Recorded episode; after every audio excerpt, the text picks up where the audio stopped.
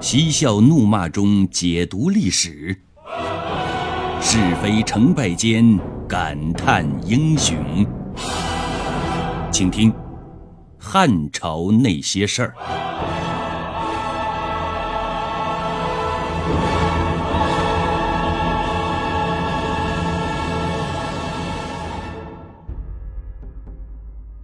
王志被窦太后卡住了皇后的录取通知书。他并没有灰心，马上制定了两手都要抓、两手都要硬的行动方针。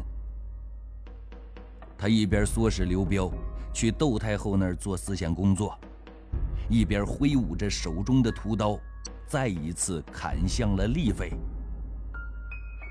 这一次，王志使出的是三十六计当中的反间计。通过前面的几次交手。王志自然知道汉景帝肯定不会再立恶之的丽妃为皇后，于是他将宫中的大型官员请到自己住的启兰宫里，好酒好菜，很是热情地招待了一番。最后送大行出来的时候，他有话要说了：“国不可一日无君呐，同样的，后宫也不可一日无主。”如今天下太平，百姓安居乐业。如果因为咱后宫无主而闹出一些事儿来，只怕有损咱大汉国的国威呀！啊！大型官员点了点头，若有所思。王志就亮出了杀手锏：“你是负责宫中礼仪的官员，你有责任。”也有义务去向皇上建立册封皇后的事儿。俗话说：“子以母为贵，母以子为荣。”如今刘荣既然贵为皇太子，太子的母亲丽妃理应封为皇后才对呀。啊，对。大型官员点了点头，不再犹豫了。事实证明。这大型官员四肢比大脑发达，他没有想到王志给他安排的是一场鸿门宴，反而觉得这是一件成人之美的好事儿，而且又是自己的职责所在，于是马上向汉景帝上奏，请求册封丽妃为皇后。汉景帝正在绞尽脑汁地想如何才能立王志为皇后。不成想，掌管礼仪的大行居然建议他立丽妃为皇后。他很怀疑大行是丽妃的主使，心中大为反感。于是大行非但没有得到最佳提名奖，反而白白的送上了一条性命，成了后宫争夺战中的牺牲品。如果认为这件事到此就结束了，那可就大错特错了。汉景帝杀了一个大刑还不解恨，他一厢情愿地认为，丽妃才是真正的幕后主使。汉景帝前七年正月，汉景帝不顾一切的阻拦，下了两道诏书：一是废太子刘荣为临江王，二是将丽妃。打入冷宫，从此，丽妃是漫漫长夜青灯相伴，凄风苦雨无人问。至此，王志的反间计取得了圆满成功。按理说，太子刘荣被降为临江王，王志在后宫斗争中取得了历史性的胜利，他应该高兴。应该满足了才对。可是，当刘彪第一时间把这个好消息告诉王志的时候，王志的脸上并没有半点笑容，他淡淡的回了一句：“成功，才刚上路哎。”刘彪问：“废太子不正是你想要的结果吗？”王志回答。你没听说过“斩草要除根”这句话吗？路漫漫其修远兮，不到最后一刻，谁也无法知道结局是什么呀。刘彪不傻，自然明白王志话里的意思。刘荣现在只是降为临江王，只要他还活着一天，他就有再卷土重来的机会。那什么人才不会再卷土重来呢？答案很简单，死人呐。于是乎，王志和刘彪在这一问一答当中达成了共识，要把刘荣往死里整。话说刘荣被废了太子，降为临江王，只有两个字可以形容他的心情：郁闷。他以前只知道天空的颜色是蔚蓝色的，到了江陵之后，他才知道，天空原来还有另一种颜色——灰色。正在这时，一个相士主动找上门来，对刘荣说了一句道贺的话：“恭喜王爷，贺喜王爷。”刘荣从太子之位跌落到一个普通的王爷，这像是说这么恭维的话。要不是后知后觉，就是幸灾乐祸。何喜之有啊？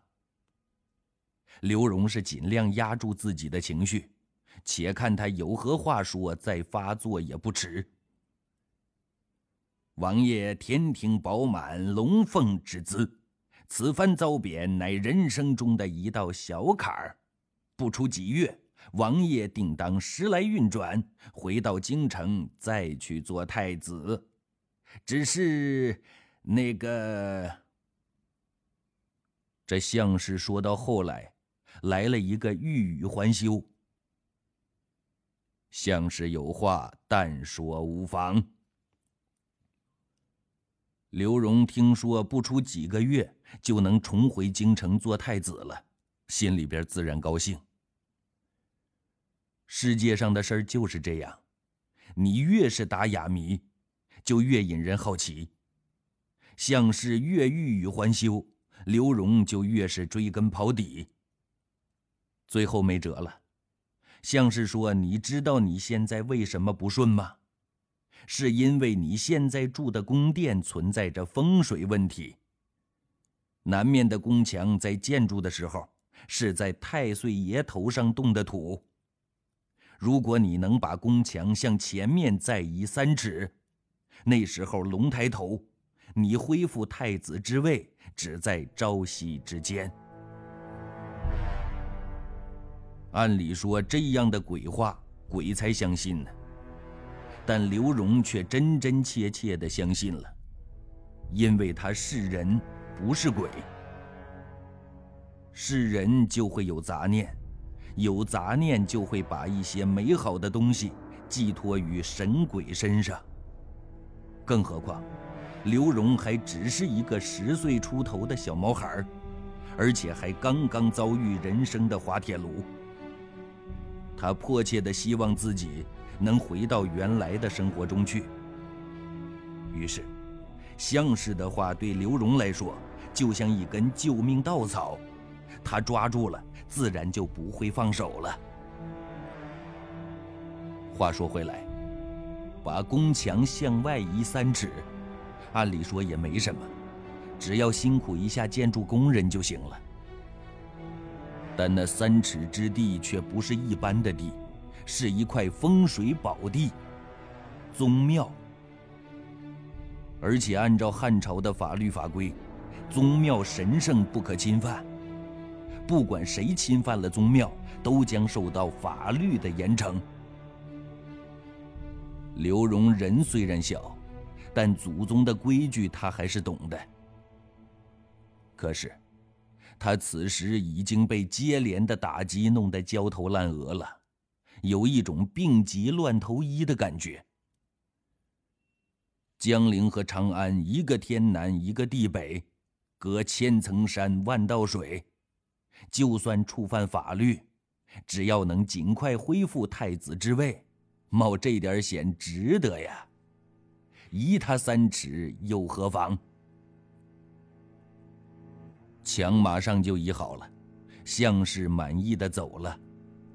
临走前，他对刘荣说：“你且在这里等京城来的好消息就是了。”事实证明，项氏就是项氏，预言还真准。他前脚刚走，京城马上就来人了。当然，他们不是来接刘荣回京的，而是来参观他的新建筑。参观完之后，那些人说话了：“请你跟我们走一趟。”为什么呀？我们是皇上派来的。那些人终于亮出了底牌。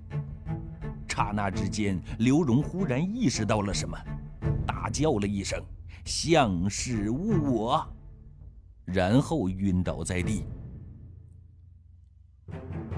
刘荣醒过来的时候，感觉全身冰冷，眼前漆黑一片。正在这时，只听见“吱呀”一声，一道耀眼的光芒直透过来，晃得刘荣几乎睁不开眼睛。接着传来一阵脚步声，刘荣隐隐看到一个人影朝自己走过来。脚步声越来越近，那个人吆喝了一声：“那。”该吃饭了。说着，只听“啪”的一声，扔进来一个碗。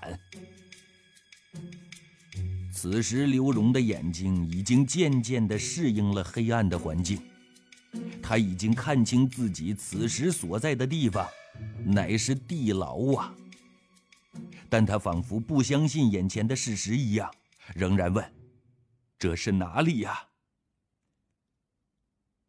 那个玉立露出了轻蔑的笑容，哼哼，你小子福大命大，昏迷了三天三夜，居然还能挺过来，奇迹呀！你，你知道我是谁吗？从小到大，没有哪个人敢对他这么说话。刘荣气得想冲上去扇他耳光子，但他刚想站起来，身子却一软。又摔倒在地了。那个玉立却笑了：“ 我当然知道你是谁，曾经的太子爷，再后来的临江王，直到现在的劳改犯。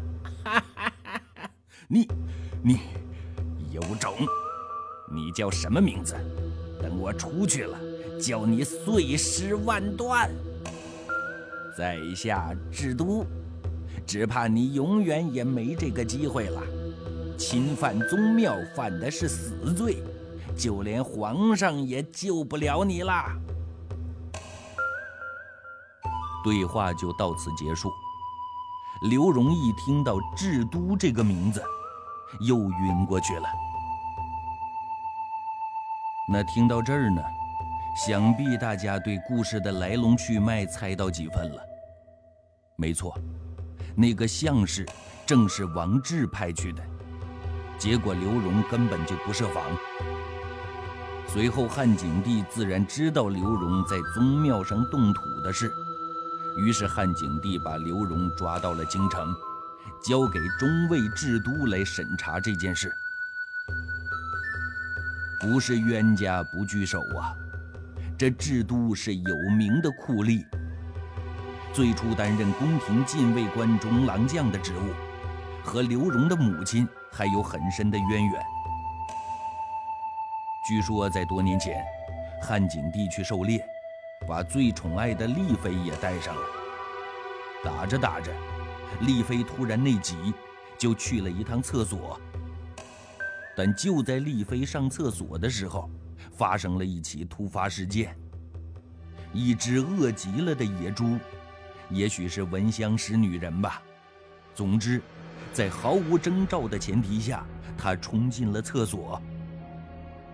汉景帝见状，就对身边的智都说：“快去救丽娘娘啊！”可是，令人意想不到的是，智都却仿佛没有听到皇上的话一般，站着一动不动。